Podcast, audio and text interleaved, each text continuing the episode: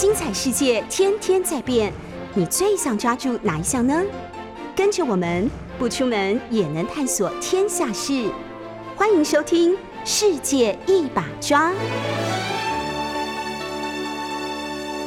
欢迎收听六九八九八新闻台。现在您所收听的节目是《世界一把抓》，我是台北市议员钟佩君。我们同时在 YouTube 九八新闻台频道开直播，也欢迎大家透过直播收看收听。那也欢迎他们大家在这个聊天室里面留下您的意见，跟我们分享你的看法。好，我想今天这个星期一很应该很多人这个去上班的路上感觉脚步特别轻盈，因为昨天可以说是这个超级星期天哦。中华队在奥运的表现，昨天我相信很多听众朋友都这个心情跟着起伏。那这一次，其实，在很多的运动项目是过去我们从来没有得牌的项目，所以可以说今年成绩非常亮眼，然后也牵动了大家这个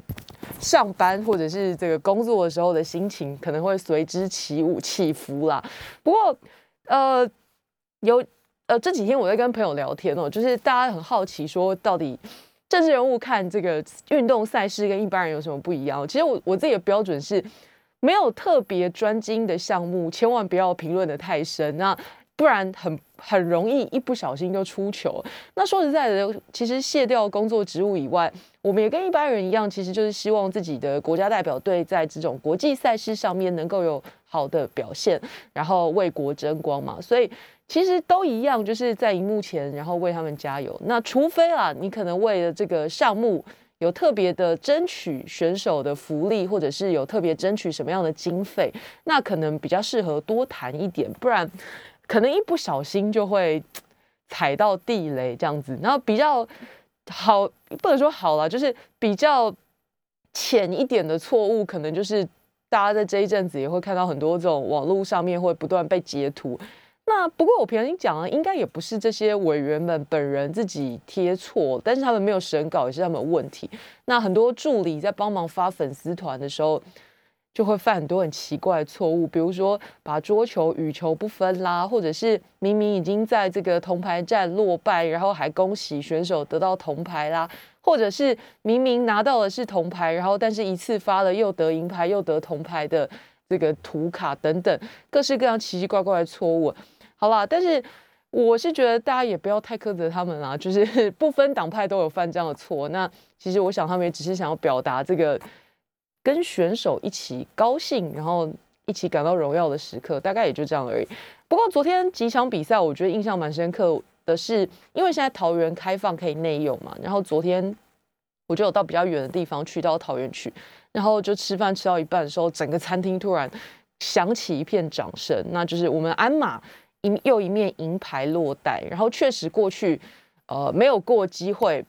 在这个项目拿过奖牌，所以让大家心情非常振奋。然后尤其那个落地非常漂亮了，那这个是新的成绩。今天果然，不管是在网络上面的搜寻热度，或者是四大报，其实谈的都是奥运的好成绩哦。好，先来看这个新奇，台湾目前跟大家简单说一下，现在我们一共施打了八百零万剂。啊，八百零九万剂的疫苗，然后在全国国人当中有三十八点一万人完整接种，大概是百分之一点六。那全球已经打了四十一点四亿剂，平均有百分之十四点六的人完整接种，所以台湾现在还在苦苦的追求这个进度当中。那网络上比较大家关心的关键字，呃，跟防疫有关的比较少一些，大部分可能还是跟奥运有关哦，因为毕竟这个星期天是来让大家。心情非常好，好，这个关键字其中一组是一方水果茶董娘，这个就真的要提醒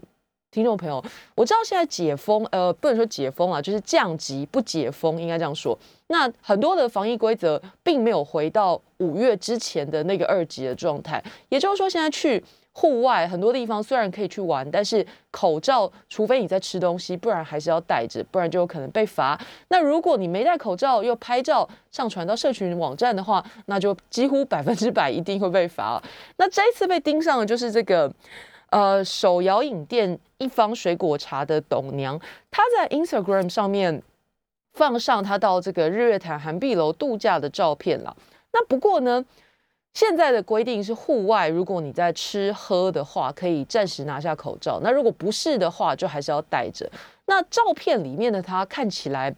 呃，就画面的呈现，里面是没有食物也没有饮料的，那就是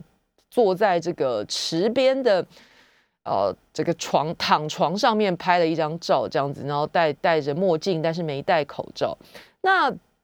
同时还有这个小孩下水去玩的照片啦。不过饭店表示说，现在泳池啊、SPA、三温暖这些设施都是暂停使用。那客人订房的时候也已经告诉他们，而且现场有放公告，只是有允许住房客人去散步拍照而已。那为什么会有下水的影像？饭店说他们还会再进一步的了解。那不过。因为网友留言去质疑他说：“哎，为什么可以游泳？还有，哎，为什么可以户外不戴口罩？”所以他的这个呃 Instagram 也已经关掉了。那南投县卫生局特别讲说，虽然在现在的全国疫情警戒已经降到二级，可是就是注意大家的标准是降级不解封哦，所以。还是要跟大家讲虽然现在是已经降到二级警戒，不过现在的状况跟五月中之前的那个二级显然是不一样的。户外就是不能脱口罩，所以其他现在包括游泳池啊、三温暖这些没有办法戴口罩的高危险传播风险区域都是没有开放的。所以大家如果因为暑假嘛带小朋友出去玩，或者是因为好不容易这个降级有出游的计划，这些事情还是要记得，因为。虽然疫情趋缓，但是还没有完全远离，所以这些防疫规定没有稍稍没有注意的话，可能一不小心就会吃上罚单了。那另外一组关键字是台中确诊，台中昨天新增的本土确诊一例，然后现在住院隔离当中，已经框列了十四名接触者居家隔离，那也安排了裁剪。个案足迹也已经全面清消。那这个台中市长卢秀燕特别讲，就是虽然降到二级，但是疫情显然没有结束。现在说要做到各县市清零，几乎是不可能的。所以在呃兼顾防疫跟民生需求状况之下，可能做了降级不解封这件事情。那防疫规定还是要请大家注意。好，另外一组关键字是这个劳保局，这个是立法院。疫情期间持续在开会，那么三读，呃，这是过去的时候了。三读通过了劳退金条例的部分修正条文，纳入了取得永久居留许可证的外国人可以进入这个劳退新制的适用范围。所以当时就规定，雇主也应该为这些外国人提拨百分之六的薪资所得到这个个人账户。那不过反过来，就是民众会问说，那人在国外也可以领吗？劳动部说，只要这个委托书啊、身份证明文件都在的话，还是一样可以申请的。所以这是今年七月的时候修正发布的细节啦。如果你是侨居国外，不能回来台湾领取这个劳退新制退休金的申办手续的话，那呃还是要注意，请领人要付委托书、身份证明文件。如果你是英文的话，要请驻外管处去验证之后。才能免付中文译本。好，再接下来就真的都是奥运相关的讯息，然后都是这个搜寻度很显然大幅的这个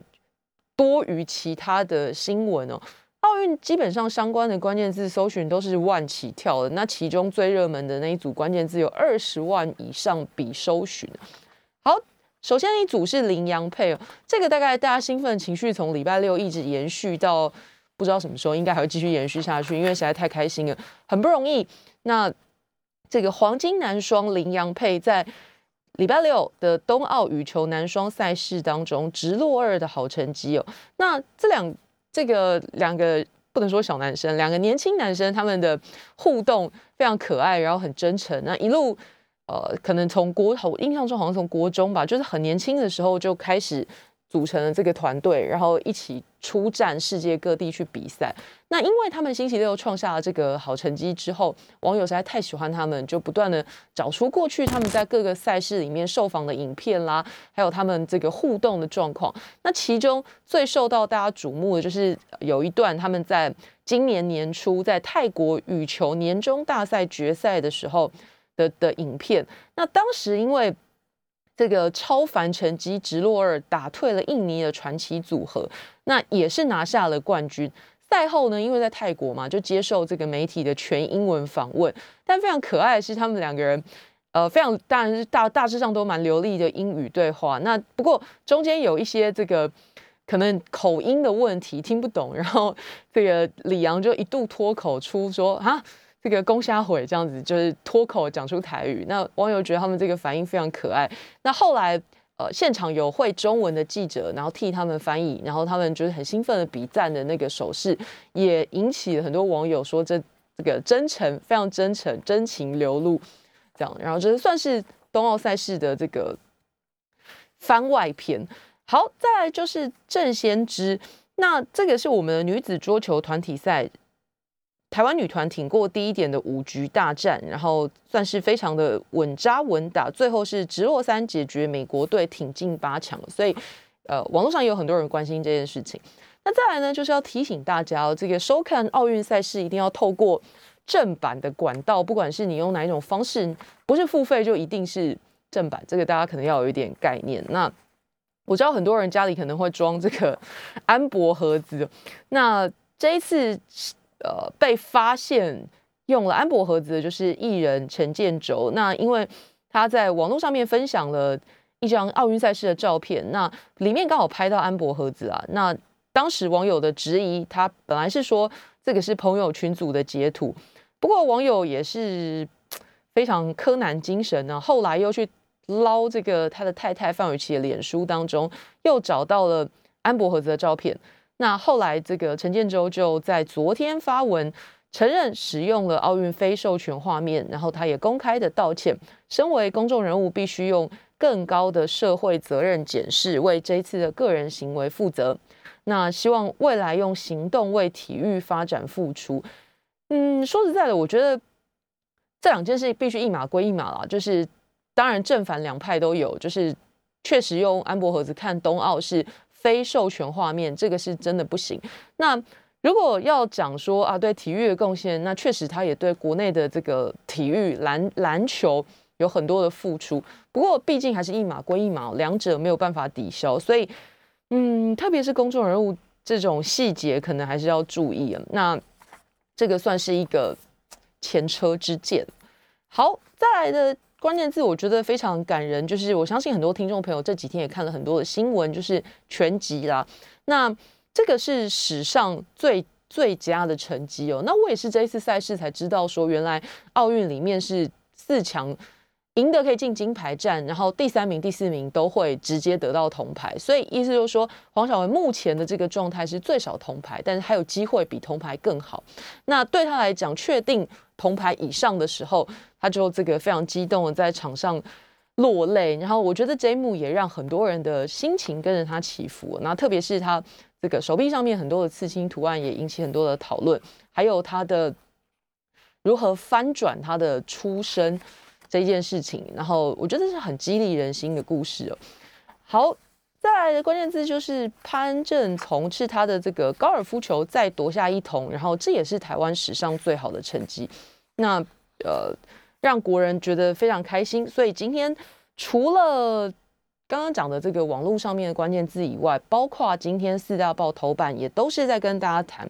那说实在的，这个 外行人看热闹，我相信大部分的民众。都很关心运动赛事，然后但是其中的很多的这个趣闻或者是一些小小的花边也会引起一些关注。比如说，其实今天这个在网络上面搜寻热度很高的，还有英国天才跳水选手超会打毛线，金牌入袋，然后也圈了很多粉这样子。那第一面，他在男子双人高台跳水项目赢得第一面奥运金牌。但没有想到，他这个跟他的外表反差蛮大的。他喜欢的专长居然是编织工艺，所以他替他的奖牌打了一个上面有英国国旗图案的小袋子装他的金牌，然后就非常可爱。那很多的粉丝在他的 Instagram 上面称赞他说：“哇，这个非常细腻的表现。”今天的，呃，包括自由联合，然后分别用了不同的标题，然后再讲我们昨天这个超级星期天的好消息。中国时报讲的是体操鞍马羽球女单，就是戴资颖跟李智凯双赢。那下面提到的就是奥运高球夺铜，中华队现在累计十面奖牌哦，也是写下了队史的记录。那昨天让人这个很心疼又有点舍不得的，就是呃羽球的部分。听众朋友，我相信昨天因为这个时间就是晚饭之后，应该蛮多人都有收看的。那真的是非常非常辛苦的打了连打三局，而且中间我觉得很多人看都很紧张，就是一分一分这样子互相的拉扯。那最后很可惜的，在第三局的时候饮恨。那最后一幕就是戴资颖跪在地上很久，好几秒没有站起来。那个时间虽然不是真的非常非常久，可是我觉得是相对论，就大家看转播会觉得哇，真的好像很久很久，很替他舍不得，但是也很感谢他，就是在一面银牌入袋。自由时报谈的是台湾再添两银，那李志凯无憾落地，还有戴资颖这个拼金牌，可惜最后是银牌，不过还是非常感谢。那我昨天刚刚跟大家讲的就是 李志凯的无憾落地，我刚好在桃园的餐厅，整个餐厅又响起了一片掌声。在自由时报还谈到长者打第二剂疫苗不用登记，然后这个也是要提醒大家，等一下我们花一点时间再来谈一下疫苗的事情哦。特别希望这个长辈不要因为年纪大，然后有数位落差，然后让这个本来应该要赶快打到也可以打到的人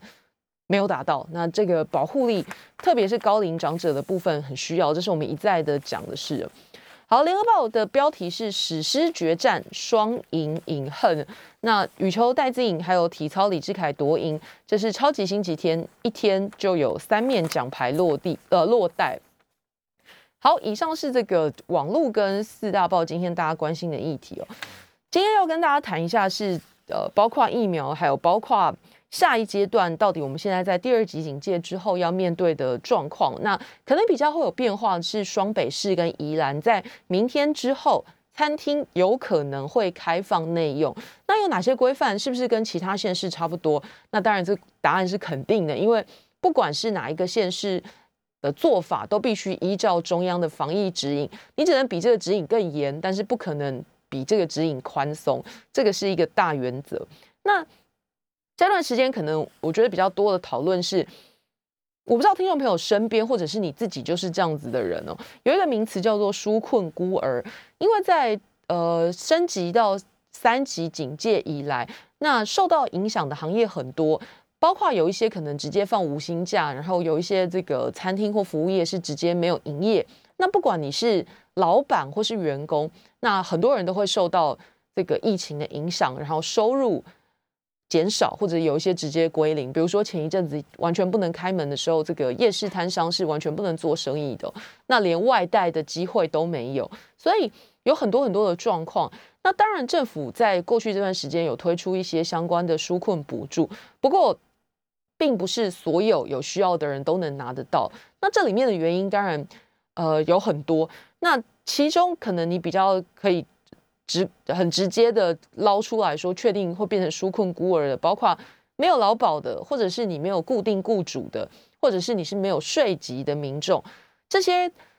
都很拿到很难拿到政府的纾困补助。那可是如果你真的是没有劳保、没有固定老板，然后没有税籍的民众，你去想想，这些人其实就是真的是社会上相对弱势的一群。那如果是真的。相对弱势一群，然后反而成了纾困孤儿，那可想而知，这个这几个月保证是度日如年呢。那根据这个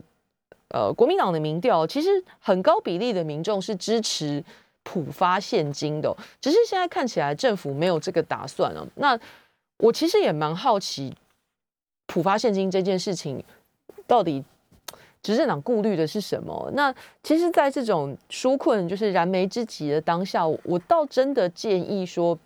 要抛开这种说这个 idea 是哪一个党提出来的，然后就一定不能采纳。其实大家应该要去想的是，怎么样让更有需要的人能够都拿到该有的资源。那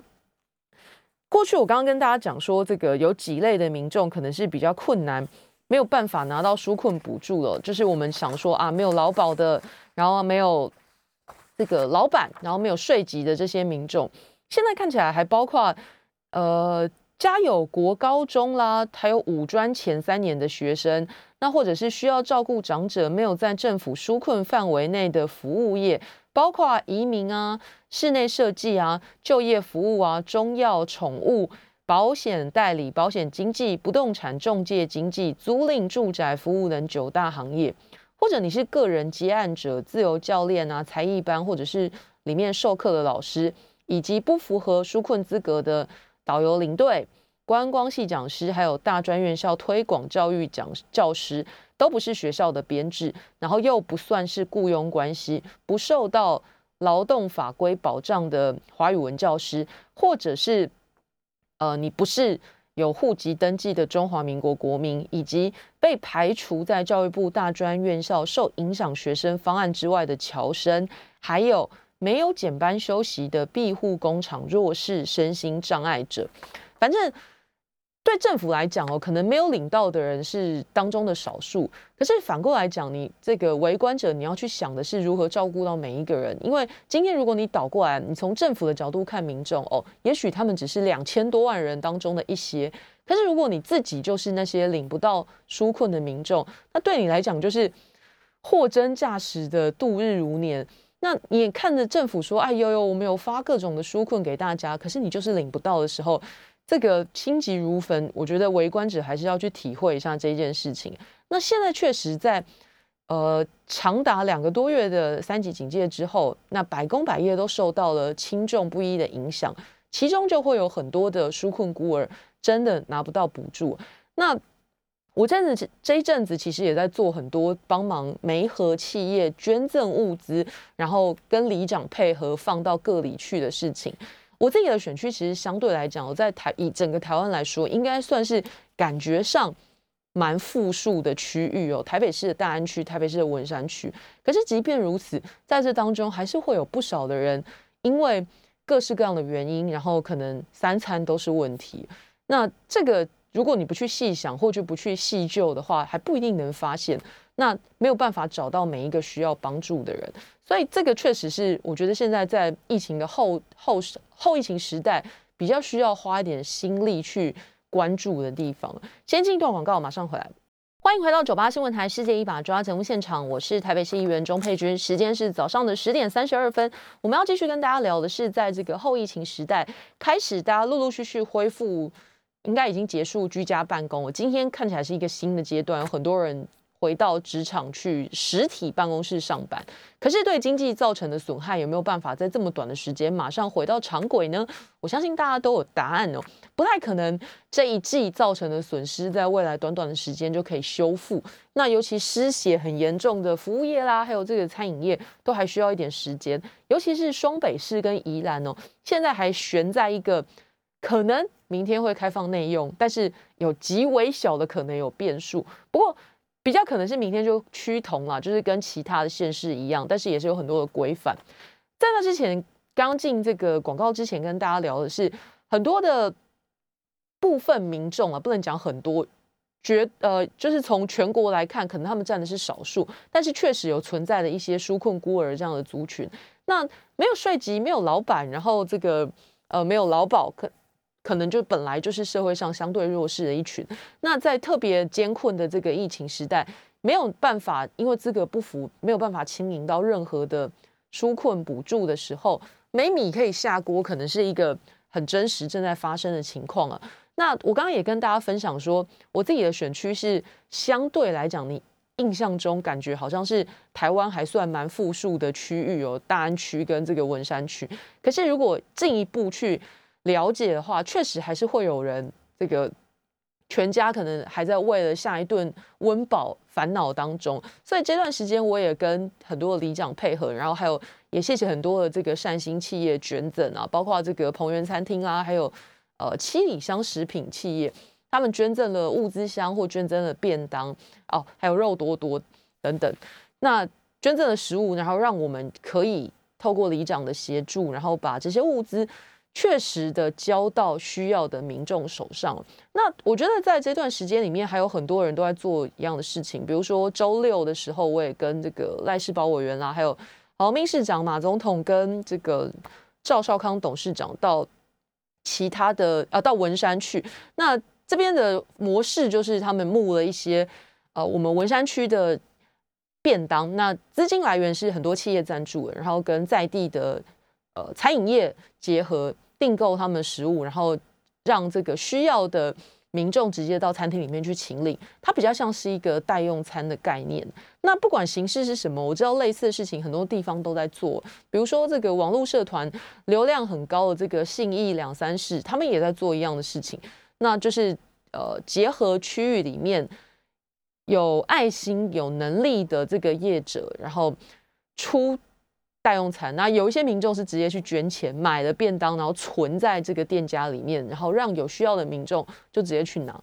为什么特别跟大家讲这件事情哦？说实在，你在发这些物资的时候，你是从一个大致上有两个方式，一个是去看说有低收资格的清单，然后我们就逐户去发送；那另外一种其实就是他来讲说他有这个需要，然后我们就把食物交给他们。那当然，这个后者是站在相信人性的角度，我们相信每一个来开口的人都是真的有需要的，那所以也很乐意帮助他们。当然，你可能会挑战说，哎，那会不会有一些人他只是贪小便宜，看到这边有发免费便当就来拿？我也很诚实的告诉大家，确实会有这样的情况。那这时候我们就要问哦，你宁愿让这些这个可能只是为了贪小便宜的人多吃一顿免费的餐？你为了要防范这样子的人？然后你就去从严审查，或者是每一个每一个这样看，然后提出各种证明、各种方式，然后你才要去发那个便当，延误他发便当的速度。两者两相其害的时候，你到底要取哪一个？这个概念其实也可以用在普发现金这件事情上。普发现金的好处是它速度很快，而且雨露均沾。我坦白说，可能。不需要现金补助的人，他也会拿得到。可是相对来讲，因为他雨露均沾，所以更多本来真的有需要，但是他不符合现在其他纾困补助资格的人，他可以真的真金白银拿到现金，那可以赶快去缴房租，还有马上要开学了，可能有缴学费的问题。那最迫切的，可能今天晚上晚餐就有着落。这个是普发现金的概念呢。那很多人还在纠结说，哎，可是那会发到一些这个没有需要的人啊，那到时候他们也拿到了，那这样不是很不公平吗？你去认真想一想哦，坦白讲啊，反正这也是纳纳税人的钱，你去比较一下，没有需要的人拿到了，跟真的有需要的人一直拿不到，两相其害的时候，你到底要取哪一个？我觉得这大家可以去思考的事情。那再来就是普发现金这件事情，也不是。这个台湾首创哦，很多国家已经发了很多轮了。比如说美国，大家最知道，美国已经发到好像第二轮还是第三轮了。最近这次发的是一千四百元美金，韩国也发过，韩国发一百万韩币，日本发日币十万，新加坡针对满二十一岁国民发放六百新币，那香港是针对满十八岁以上的永久居民发港币一万。这个钱看起来大概都落在台币三到五万，差不多可能是大部分上班族一个月以台湾的生活水平来讲，大概是一个月的薪水。那你说现金好用会不会存起来？大家去想哦，现在我们需要的是纾困，振兴在其后，所以纾困是当然是现金最好用，能够做各种用途最灵活运用，当然是现金。我相信这一点不用再说的太多，大家都知道，所以。才会有那么多其他国家都是在这个最需要纾困的时期发的是现金？那你说这个会是虽然是国民党提案的，可是难道会只有支持国民党的民众才支持这件事情吗？这个答案是否定的，因为根据一份这个民调的数字显示，其实超过六成的民众是支持发现金的，百分之六十六点一的民众支持全民普发现金纾困。那有三成的民众不支持，两个对照的话，大概支持的是不支持的一倍多。那进一步交叉分析，这里面还有这个百分之五十三点四，他认为自己是民进党支持者，但是他支持普发现金。那有百分之六十八点一的民众，他认为自己是无政党倾向，他也支持普发现金。所以，我刚刚已经说，普发现金对我觉得对民众来讲是站在一个。就事论事的角度，并不是因为呃哪一个党哪一个派提出的概念，我相信大家是比较有感，这是一个很直接的纾困方式。所以，嗯，如果民调已经摆在眼前了，这个我觉得政府多多少少应该还是要稍微参考一下，金额也许可以讨论，然后但是这个模式看起来是多数人都支持的。那如果还在纠结上次的这个三倍券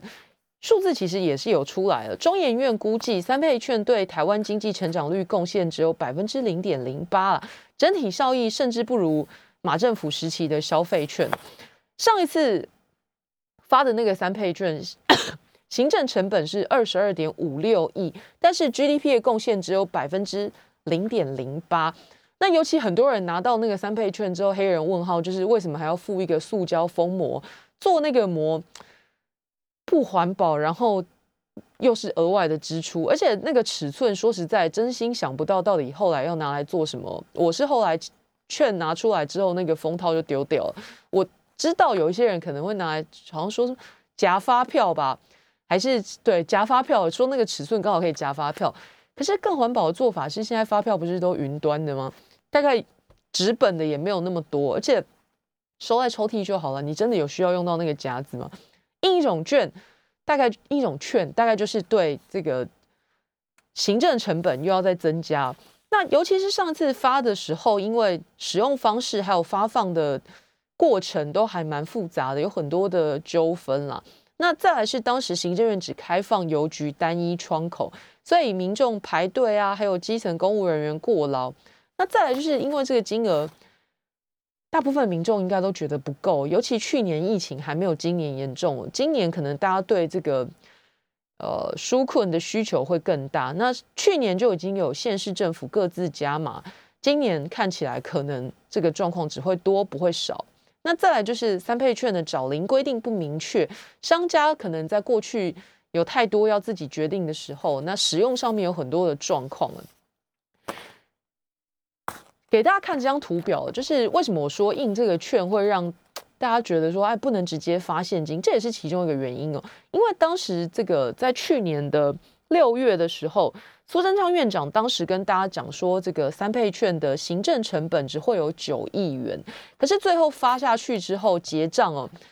成本是二十二点五六亿，因为你印不能随便印嘛，它毕竟是呃有价证券，那这个防卫线啊，还有包装，可能这些都要很很很注意，不是一般的广告单或 coupon 那种彩色印刷印印就算了，这个印刷必须。有一个规模，然后发放必须有人力，所以行政成本蛮高的。你怎么算都不会有直接发现金来的方便跟便宜。那可是现在看起来已经箭在弦上了，很遗憾是这样子。初步构想，行政院打算继续发振兴券，然后把这个纸本数位两种双轨同并行啊。那如果你用的是云端版本的数位版的话，优惠可以扩大。不过政府说暂时不会考虑发现金，因为担心国人会把钱存起来，没有办法活络经济。那其实我觉得这个想法就是也真心有一点本末倒置啊！就是已经跟大家讲，现在我觉得重点一直放在纾困上。那既然都已经有困难要纾了，大概也不会有这什么闲情逸致把钱存起来，绝对是直接掏出来要用了。都在等米下锅了，你还会去存钱吗？那。很遗憾是没有被听进去。那现在政府决定说继续发，那怎么发呢？上一次是你拿一千块去换三千块回来，那政府补两千。这一次有可能推出五倍券，就是你还是一样要拿一千块，但可以换五千块回来，中间的四千政府补助。所以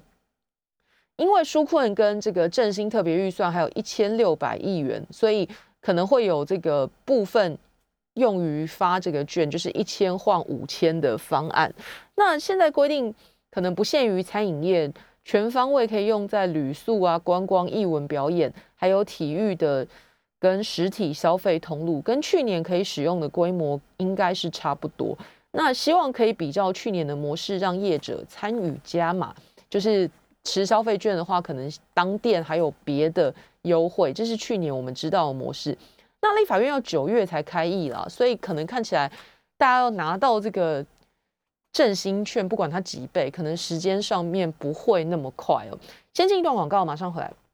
欢迎回到九八新闻台《世界一把抓》，我是台北市议员钟佩君。上一节上一段节目当中跟大家谈到说，这个呃现在的状况就是。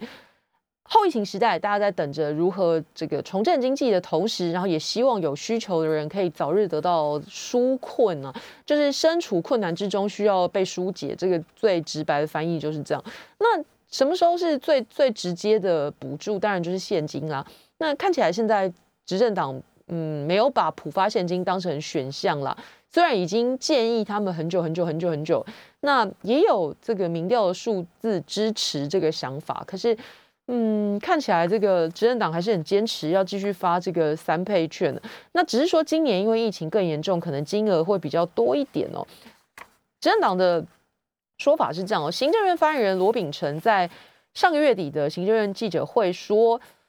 嗯，现在的纾困特别预算还剩下一千六百亿，所以国发会正在做振兴的意见搜集，那不会全拿来发振兴券。同时，他还是强调，去年发三倍券非常成功，使用率高达百分之九十九，带来一千亿的经济效益。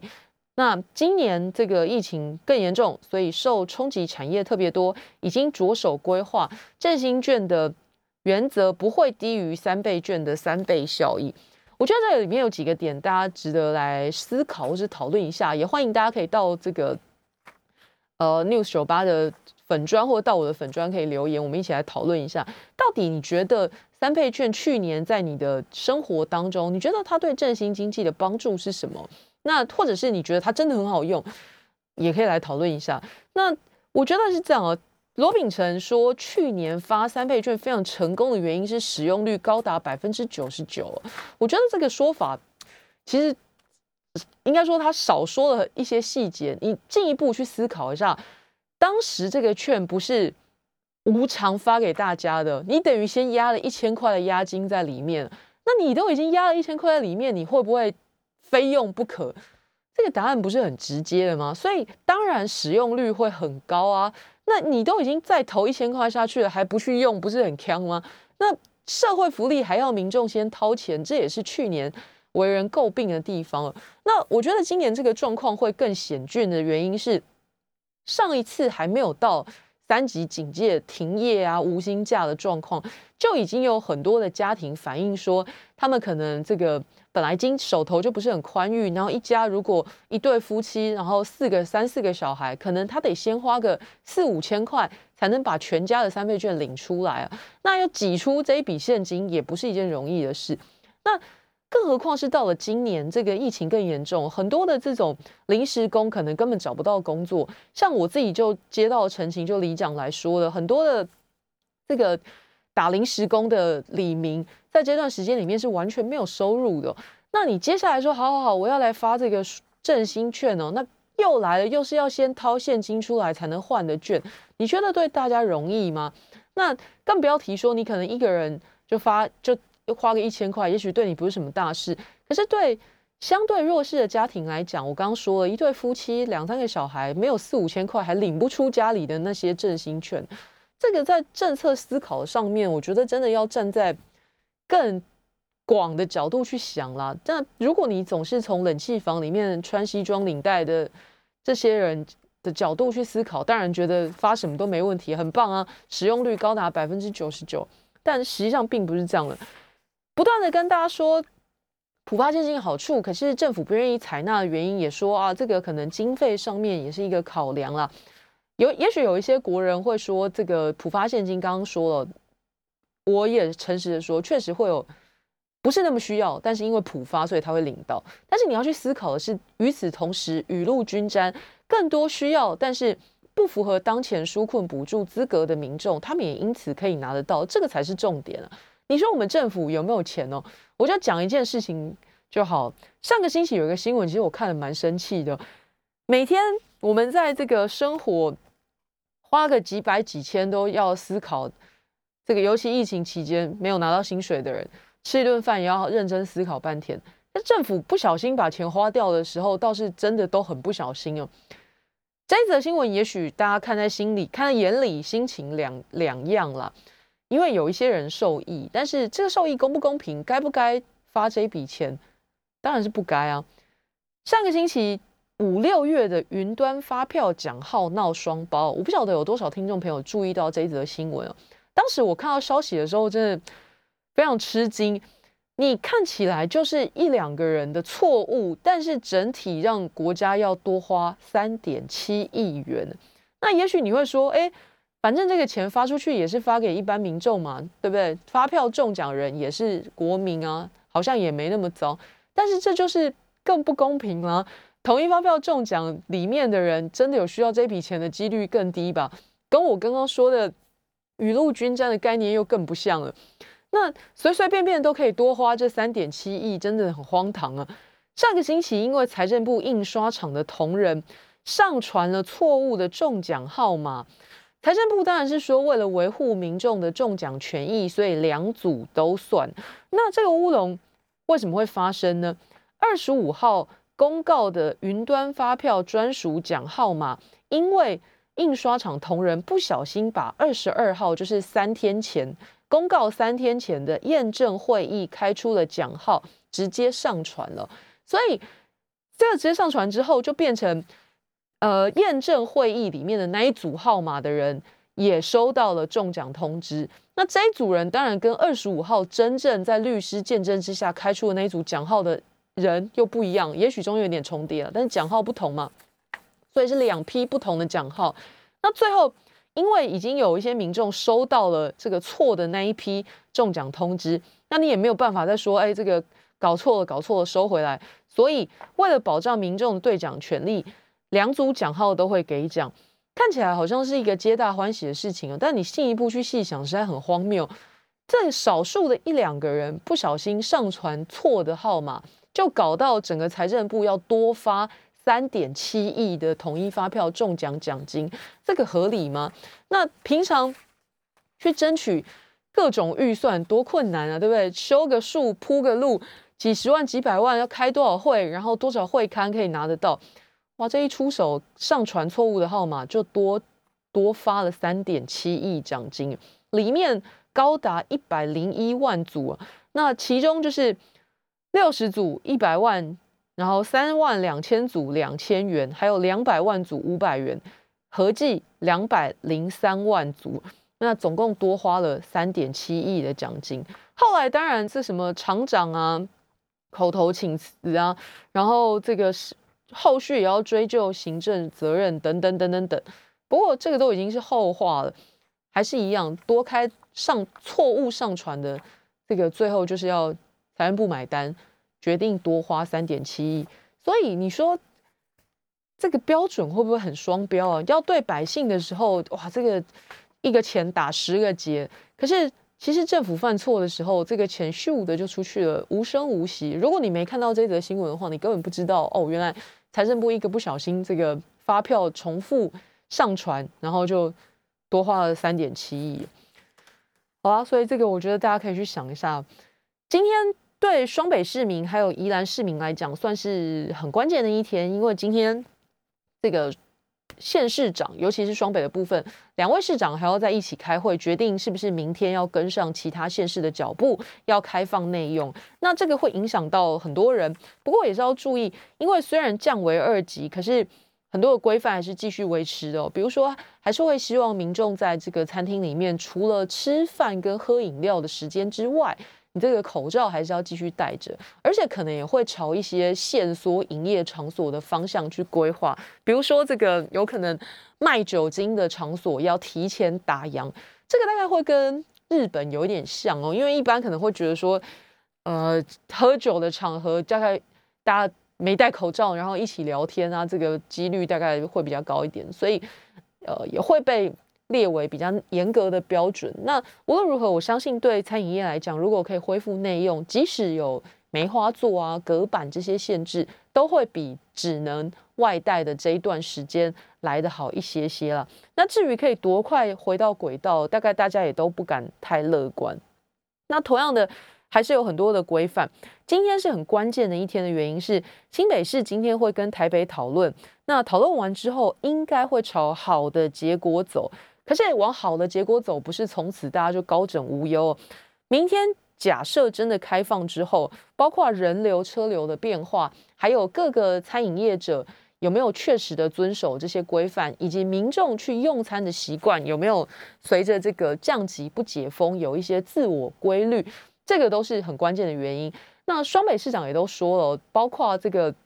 只要接下来疫情还有出现数字上的变化，随时都有可能再回到只外带不内用的状况，所以要靠大家业者、消费者一起来维持，才有可能越快回到生活的常轨上。好，以上就是这个星期的节目内容，下个礼拜再见喽，拜拜。